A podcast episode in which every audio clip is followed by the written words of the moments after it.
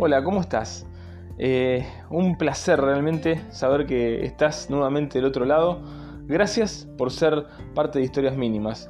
A mí la verdad que me hace mucho, mucho bien eh, contar con vos. Eh, el viernes pasado hablábamos de las apariencias, de dejar de ser uno mismo para lograr meternos en un grupo o un sector determinado. te contaba que el intentar ser otra persona nos lleva a gastar demasiada energía en un proyecto que no es nuestro en perder identidad, afectos y cosas que realmente son valiosas para nosotros.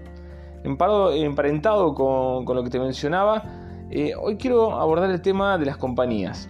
Dice un proverbio que quien se junta con sabios, sabio será, y quien con tontos se junta, acaba en la ruina. Va de la mano de las apariencias, de, ser quien no somos. Eh, el dejar ser para parecer hace que terminemos en la ruina, eh, desbastados por licuar nuestro ADN personal en los caprichos de otro. El perder nuestro norte hace que dejemos de vivir, porque vivir es ir tras nuestro propósito, poner todo el empeño, fuerzas y capacidades en ser. No sé si habrán visto la película titulada La lista de los deseos, The Bucket List, donde Jack Nicholson y Morgan Freeman interpretan a dos hombres con enfermedades terminales, que se encuentran en la misma sala de hospital. La distancia entre ambos es que uno es el dueño del hospital, un hombre rico, de mal carácter y alejado de sus semejantes, y el otro es un hombre de clase media, trabajador, acompañado por su familia y quien veía la vida pasar detrás de un molde estándar, por así decirlo. Eh, entre idas y venidas, en la sala del hospital, eh, Nicholson descubre tirado en el suelo una lista que estaba escribiendo Freeman la noche anterior. Eh, una lista de deseos, que había sido impulsado a escribirla por un maestro años atrás cuando era niño. La lista tenía actividades por hacer antes de morir, eh, la cual eh, para Nicholson eran algunas un poco aburridas y, con poca visión, así que se dispone a agregar alguna que otra un poco más vertiginosa.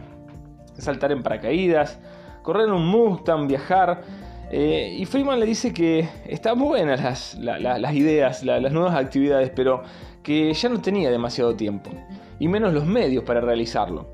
Nicholson lo invita, mejor dicho, lo empuja a la aventura de cumplir esa lista juntos.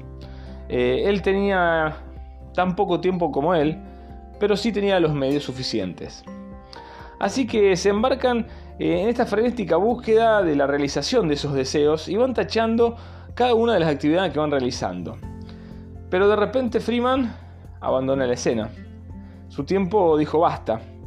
Así que en el funeral eh, Nicholson da un discurso explicando que hacía tres meses atrás él no era quien hoy era. Eh, y eso se lo debía a su amigo. Su compañía lo había hecho sanar viejas heridas, se había reencontrado con su hija, había cambiado su carácter, había comenzado a ver la vida de otro ángulo de ese ángulo que solo podemos ver eh, cuando eh, con lo que tenemos a mano, buena voluntad, amor y empatía dejamos que el camino nos vaya sorprendiendo. Por eso, amiga, amigo, eh, no hace falta que el tiempo se nos esté terminando abruptamente. Podemos y creo que debemos, con lo que somos, juntarnos con quien nos sume en la vida. Asumo que, que todo lo que reste y vida no sirve nos empuja a la ruina que mencionábamos. Y antes que nada, vivamos para sumar.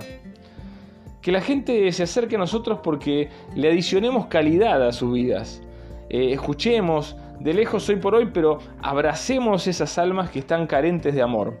Esas almas que necesitan eh, de alguien que les haga recordar que valen y que pueden ir tras lo que los llene y los haga felices. Seamos factores de cambio en este mundo en el que la normalidad es solo ocuparse de uno mismo, marquemos la diferencia. No devolvamos mal por mal, pongamos la otra mejilla, abracemos, eh, perdón, abramos nuestros oídos para escuchar lo que los demás tienen para decir. Estemos atentos para poder leer entre líneas y poder brindar una mano en la necesidad real. Regalemos tiempo, una mirada cálida, una respuesta cordial. Hay gente que necesita nuestro granito de arena. Seamos cómplices de esas extensas playas de amor. Como dijo Gandhi alguna vez, ojo por ojo y el mundo quedará ciego. Te desafío a que seas la luz en medio de la oscuridad. Nuevamente, gracias por estar ahí y como digo siempre, no perdamos el rumbo y hagamos que las cosas sucedan. Chau, Dios te bendice.